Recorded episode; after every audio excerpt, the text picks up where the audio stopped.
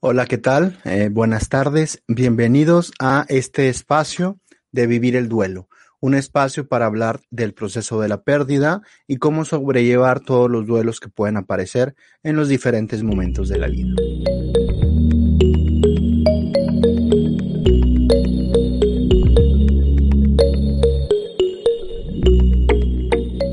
Esta ocasión quisiera hablar un poco de la pérdida traumática. Yo creo que viene muy bien al caso por todo esto que estamos viviendo en este último año y que se puede unir a otro tipo de pérdidas a lo mejor traumáticas o muy intensas, inesperadas que se pueden presentar. Eh, vamos a profundizar un poco estos, eh, de estos temas.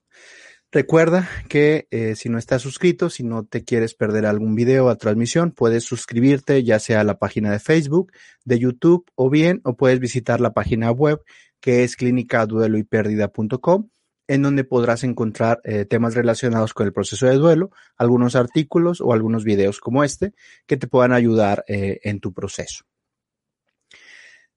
Quisiera comenzar un poco hablando de ¿Qué es una pérdida traumática? Podemos definirla de diferentes maneras, a lo mejor que nos van a ayudar más adelante a ver qué es realmente lo que está sucediendo y cómo podemos hacerlo. Una eh, de las definiciones más importantes de lo que hace una, una pérdida traumática tiene que ver con precisamente la forma en que haya ocurrido esta pérdida, lo inesperado de lo que haya sido, y la magnitud de lo que pueda ocurrir y cómo envuelve a diferentes personas. Voy a tratar de aclarar un poco estos puntos y eh, quisiera hacer este, eh, hablar un poco de este tema en parte porque lo han solicitado, pero también yo creo que ah, es algo que todos estamos viviendo en esta temporada. Eh, quiero decir que con esto, que todas las pérdidas por la enfermedad, por el COVID, son pérdidas o traumáticas o van a generar duelos traumáticos. Eh, pues no necesariamente, pero sí son un buen ejemplo de este tipo de pérdidas. Generalmente eh, o sucede mucho o muy frecuente que cuando alguien se enferma repentinamente lo podemos ver bien, lo podemos incluso charlar con él, hablar con él. De, en, eh, de repente perdemos un poco el contacto porque se llegó a enfermar, se llegó a hospitalizar y ya no tenemos información de él. Incluso a veces ya no podemos ni siquiera comunicarnos hasta que nos dan la noticia de que ha ocurrido algo y que la persona ha tenido una pérdida o ha fallecido. Esto genera realmente un shock y eh, genera un proceso de duelo que eh, podría ser un tanto diferente a otros procesos de duelo. En primer lugar, porque es algo totalmente inesperado. Esto crea un shock más fuerte, más importante. Si bien nadie nos puede preparar para una pérdida importante, alguna persona que nosotros queramos mucho y que fallezca o sufra una enfermedad, nadie nos puede preparar para afrontar esto. De alguna forma, si vemos que nuestro familiar está enfermo o está muy grande, es una persona muy, muy adulta, podemos ir imaginando un poco o la misma naturaleza de la vida nos va mostrando que son los siguientes pasos, ¿no? Lo hemos mencionado varias veces. Naces, creces, te reproduces y finalmente eh, falleces, ¿no? Es un destino para todos los seres humanos. Cuando fallece una, una persona muy adulta, una persona de la tercera edad, nos duele definitivamente. Pero en cierto sentido, nosotros sabíamos de antemano que iba a ocurrir tarde o temprano. No es así en las pérdidas inesperadas, por ejemplo, esto que les menciono de la, del COVID o de la enfermedad o algo súbito, como un traumatismo o un accidente que hace que la persona desaparezca súbitamente, ya no está con nosotros.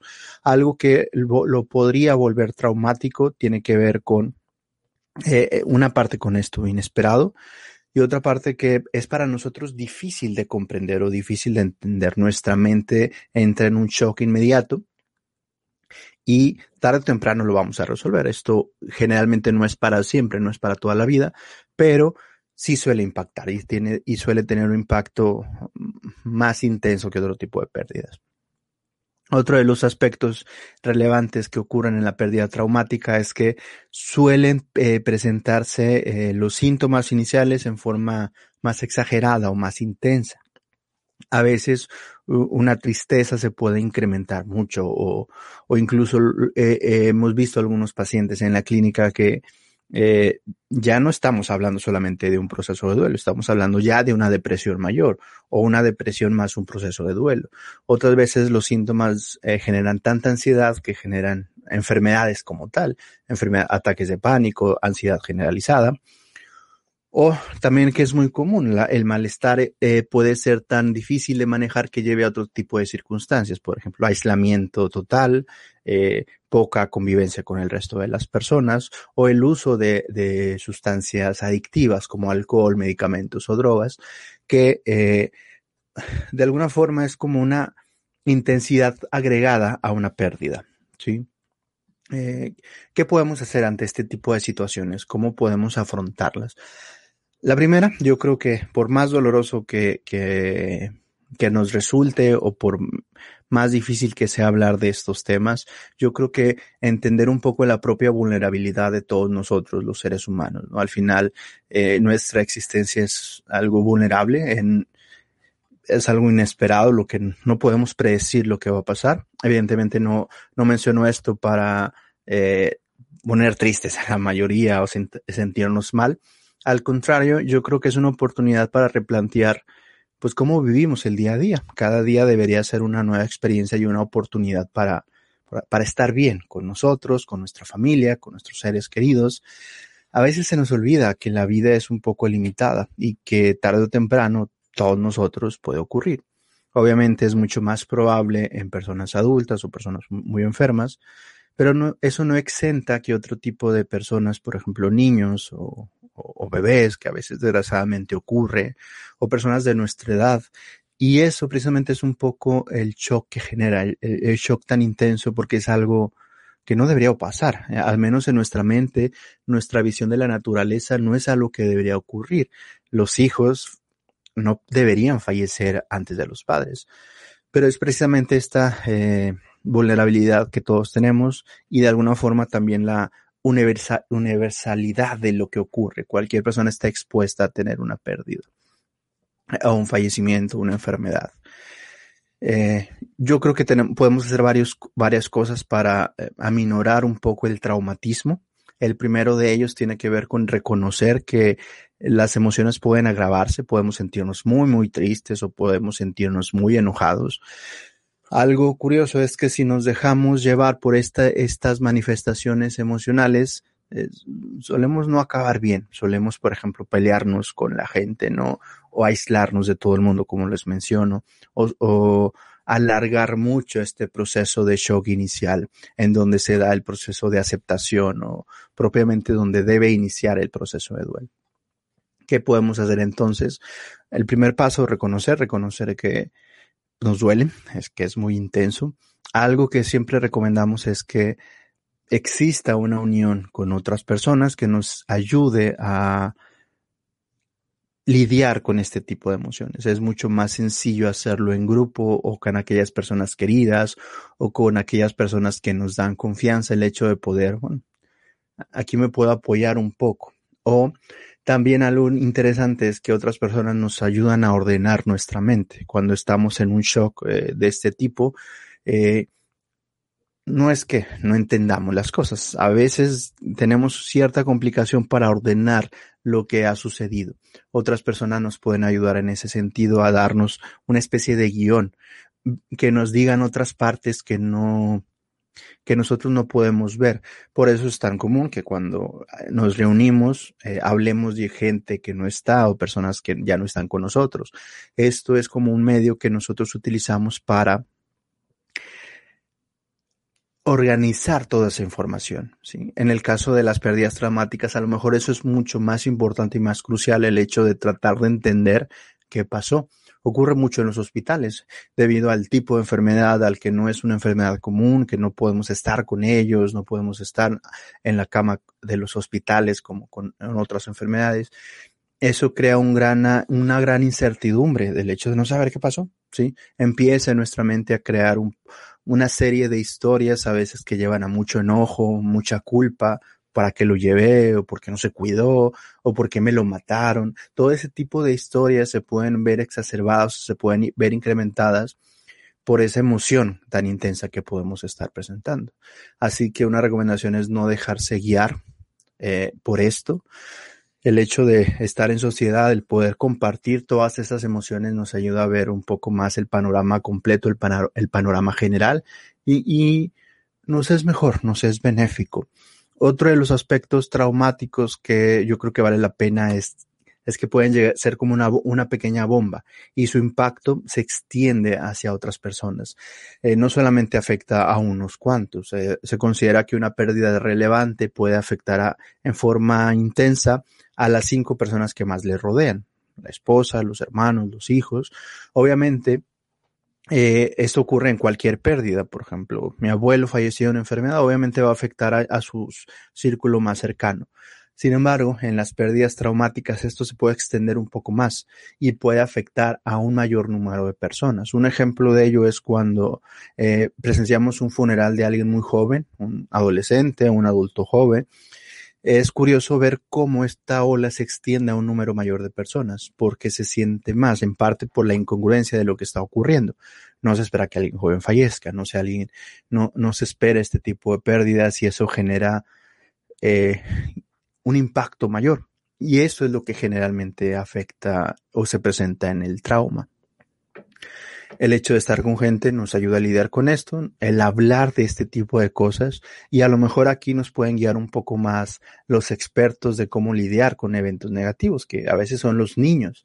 Cuando vemos que un niño eh, tiene un evento traumático, un evento muy, muy negativo, vemos cómo esto se replica en su juego. El niño comienza a jugar una y otra vez con los mismos eh, un niño que está en un accidente automovilístico empieza a repetir sus juegos como un choque o, con carros, o empieza a platicar y a platicar una vez y otra vez y otra vez lo mismo. Bueno, es de alguna forma es su cerebro infantil tratando de entender lo que está ocurriendo a su alrededor.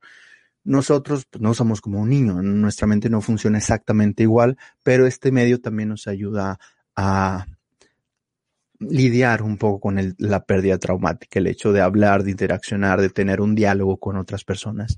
Nosotros es algo que propiciamos en la consulta o en la terapia, que, ok, vamos a experimentar otro tipo para de, de formas de externar más allá de la emoción, más allá de un síntoma físico, vamos a tratar de hablar un poco. Y con eso muchas veces eh, ayudamos a que la emoción no sea tan intensa o que se pueda lidiar de maneras diferentes una recomendación siempre que hacemos es que hablemos, hablemos con nuestros seres queridos, hablemos con personas de confianza, con personas que van a validar nuestro dolor, que lo uno con el primer punto, el hecho, algo que nos ayuda a todos a lidiar con ese tipo de emociones el, es el de validar que nosotros nos sentimos bien, que a veces después de este tipo de circunstancias es normal sentirse triste, no es algo malo, no es algo negativo no es algo que nos haga débiles, simplemente es algo que experimentamos con todos los seres humanos. El otro punto es voltear a ver a toda la gente a nuestro alrededor, a toda la comunidad. Eventos muy traumáticos como eh, eh, accidentes generales o desastres naturales tiende a afectar a un número de personas muy grande y esto tiende a incrementar el malestar. Es algo que no solamente me pasa a mí, que le pasa a mi pequeña comunidad, y a veces tenemos que buscar ayuda en, a, otros niveles, por ejemplo, a nivel social o a nivel político, el hecho de que alguien trate de arreglar o entender o explicar lo que está sucediendo. Oh, desgraciadamente en nuestro medio a veces no ocurre eso, a veces es peor. Eh, por eso nuevamente algo que nos ayuda es buscar a aquellas eh, personas de confianza que nos pueda ayudar a entender un poco, ¿sí? Otra de las recomendaciones para lidiar con eh, las emociones muy intensas que se puede presentar en un trauma eh, tienen que ver propiamente con el, manejo de las emociones. Hay, hay algunas recomendaciones que nosotros recomendamos siempre, incluso lo practicamos nosotros y le puede ayudar a mucha gente.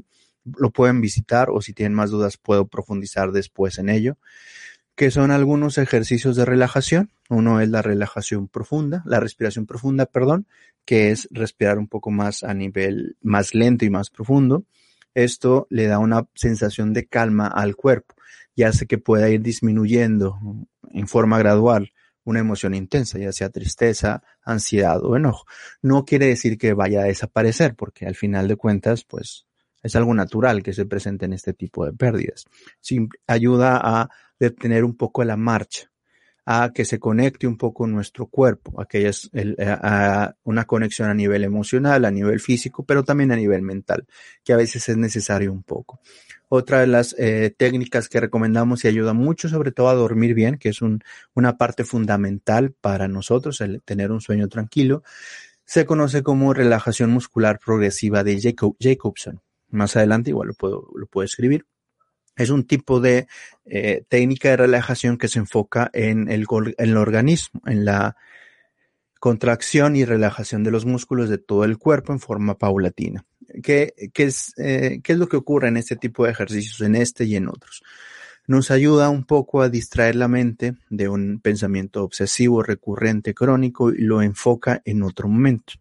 Ese tipo de técnicas nos ayudan mucho para eso, pero algo importante es que no deben de ayudar a que desaparezca o que se evite totalmente.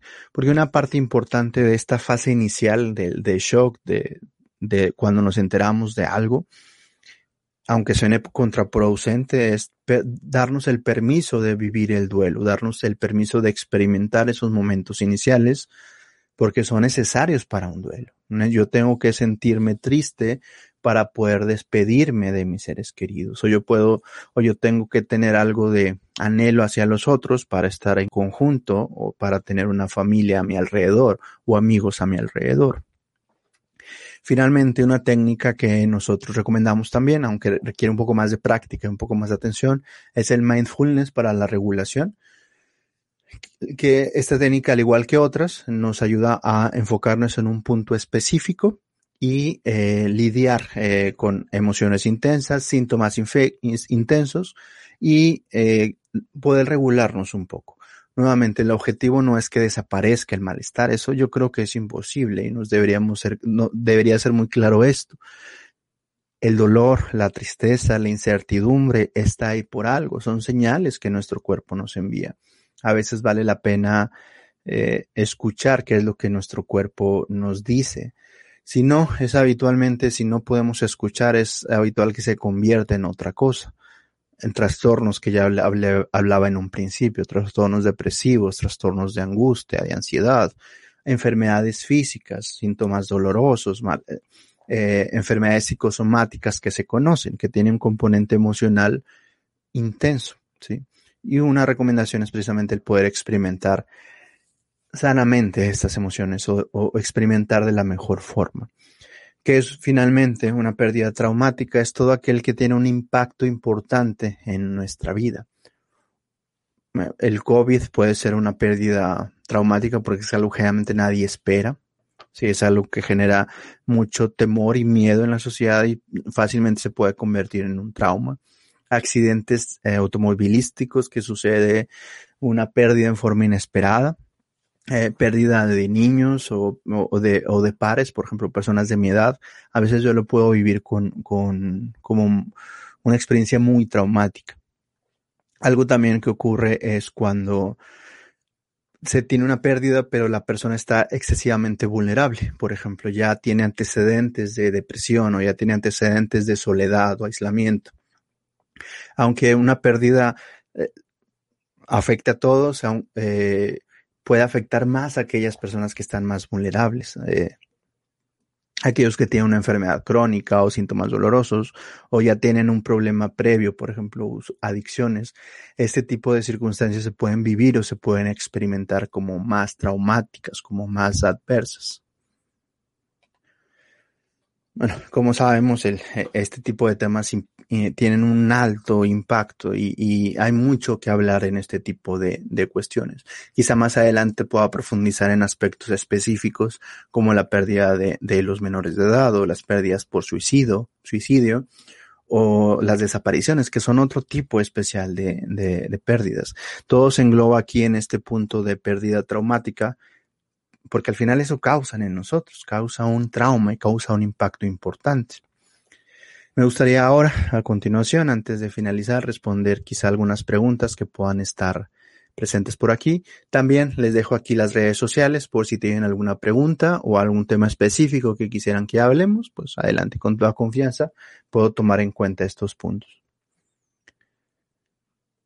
Stephanie Pacheco eh, Ah, eh, los tipos de relajación. Si quieren, ahorita los dejo en un mensaje. Los más utilizados o los más comunes, hay, muchas técnicas de respiración. Una común es la técnica de respiración profunda y la muscular se conoce como relajación muscular progresiva de Jacobson. En internet solamente tecleas y aparecen muchos videos relacionados con eso porque es una técnica muy famosa y que pues nos, nos, nos eh, nos ayuda a todos. El mindfulness es una técnica de relajación que más adelante a lo mejor podré hablar, un poco más de esto, porque se ha visto que ayuda mucho a lidiar con este tipo de situaciones traumáticas. Beth, eh, Beth, un comentario en Facebook, comenta, ¿es normal entonces cuando tenemos una pérdida? Mi mamá solía decir X cosa, ¿qué te diría mi mamá si estuviera aquí? Pensaría mi mamá, ok, ok como honrar la memoria de la persona, pero hasta qué punto es bueno y no caiga en vivir basada en la vida de la otra persona. Ok, eh, déjame ver si entiendo un poco y trato de ordenar esto. A veces eh, tenemos el recuerdo muy intenso de una persona. ¿Por qué? Porque nos vinculamos con ella, estamos muy, muy cercanos a ella. Cuando se va súbitamente o después de una enfermedad muy larga o una pérdida traumática como es, el, como es este caso, seguimos trayendo eh, su, su recuerdo, o honrar su memoria, como menciona Beth, a nuestro presente, como si estuviera aquí con nosotros. No es raro incluso que alguna persona pueda hablar con ellos o pedirle consejo o esperar a que hagan algo para que, no sé, de que no estoy esperando que me avise o que me dé una señal para tomar una decisión. Ese tipo de situaciones pues son muy comunes, no significa que alguien esté alucinando o viendo cosas, Ocurre sobre todo en los momentos iniciales de una pérdida, cuando la separación todavía no, no se llega al punto de aceptar o, o, está en las fases iniciales. De alguna forma necesitamos seguir conectados con esa persona. Por eso incluso hay personas que experimentan como si estuvieran con ella. Es que siento que está aquí conmigo, o siento que me toca, o siento que en mi cama que está ahí a mi lado. Este es un proceso normal de la mente, que es un proceso paulatino de separación y es totalmente normal. Siempre y cuando no se alargue mucho tiempo, que no dure meses o que o no dure años.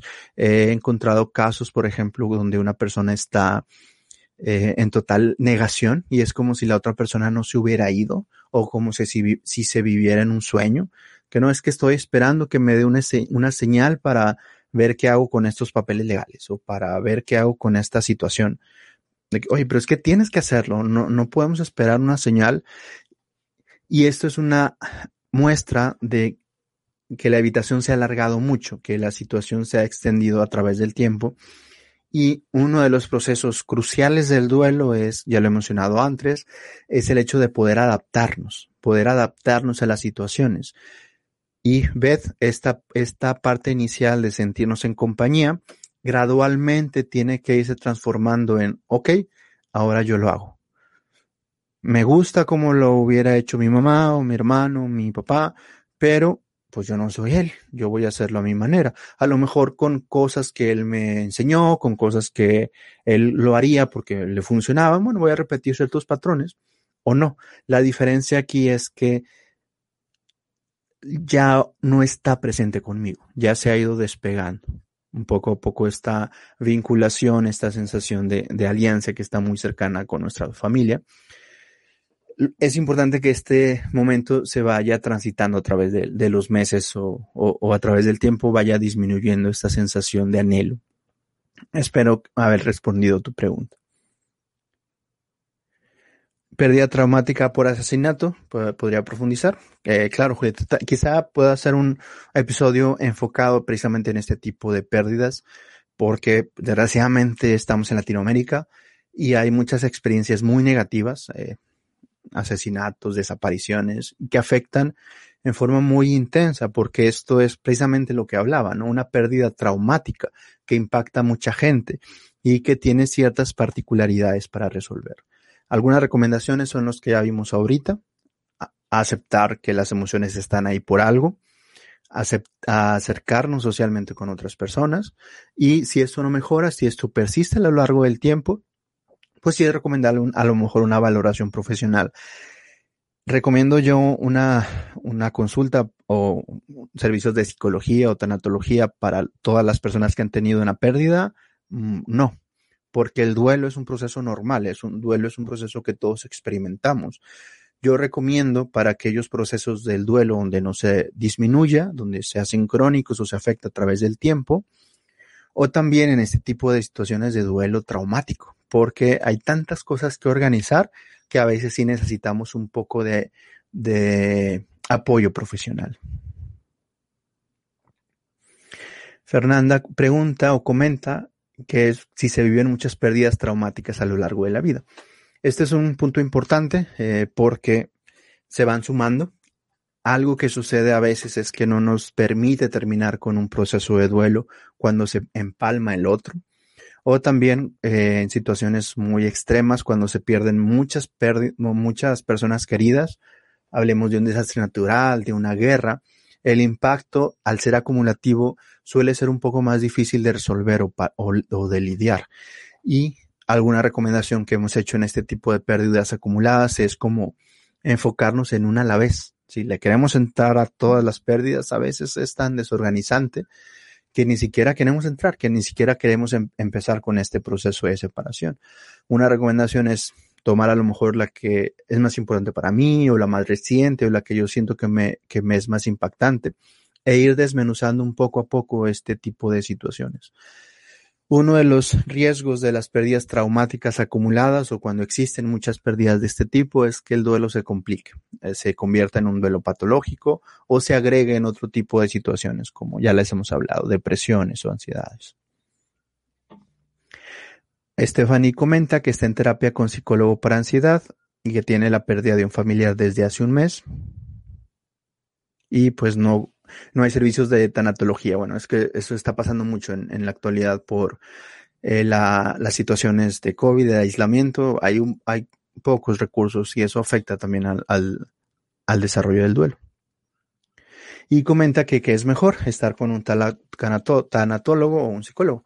Bueno, un psicólogo clínico debería tener las eh, herramientas o las competencias para lidiar un proceso de este tipo.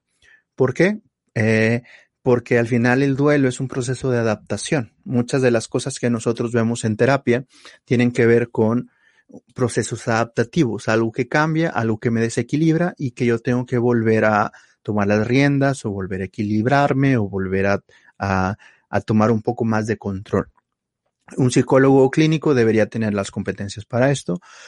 El tanatólogo se enfoca exclusivamente al tema del proceso de duelo eh, puedes preguntarlo a tu psicólogo. Oye, tengo punto en esto, ¿me ayudaría a esto? O podríamos, eh, a lo mejor, en la terapia que ya uno lleva, decir, bueno, quiero apartar un pequeño espacio para trabajar este proceso de duelo. Cuando vaya continuando el proceso, bueno, ya regresamos al proceso de terapia. Depende mucho también las características de la terapia y pues cómo es el, el, la terapia de psicología que te está ofreciendo.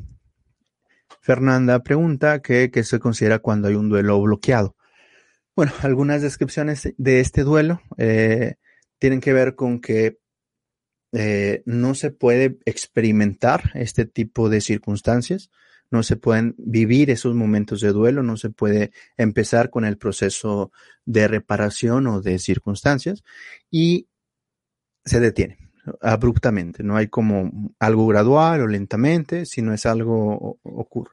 Algo frecuente que ocurre es cuando una persona eh, no puede vivir el duelo. ¿Por qué? Porque tiene muchas ocupaciones o porque tiene que dedicarse a sus otros hijos cuando es una mamá joven, no tiene que enfocarse en su trabajo porque tiene que seguir trabajando.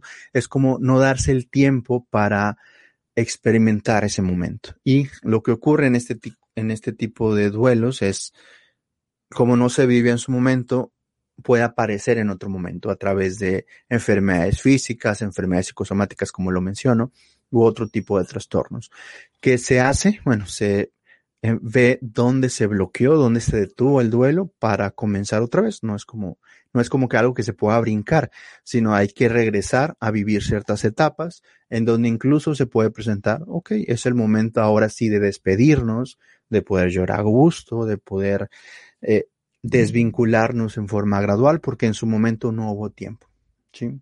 Igual, es, yo creo que es un tema tan interesante que más adelante a lo mejor podríamos eh, reenfocar o, hablar un poco más de los diferentes tipos de duelo que se pueden presentar. Bueno, no quisiera alargar mucho más este episodio. Me gustó mucho hablar con ustedes. Espero que la información aquí eh, les haya servido.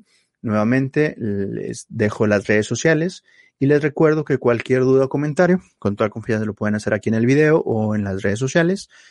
Y nos veremos la próxima semana en donde tendremos otro espacio precisamente para hablar del proceso de duelo. Muchas gracias a ustedes por acompañarme y mucha suerte. Nos veremos. Hasta la próxima.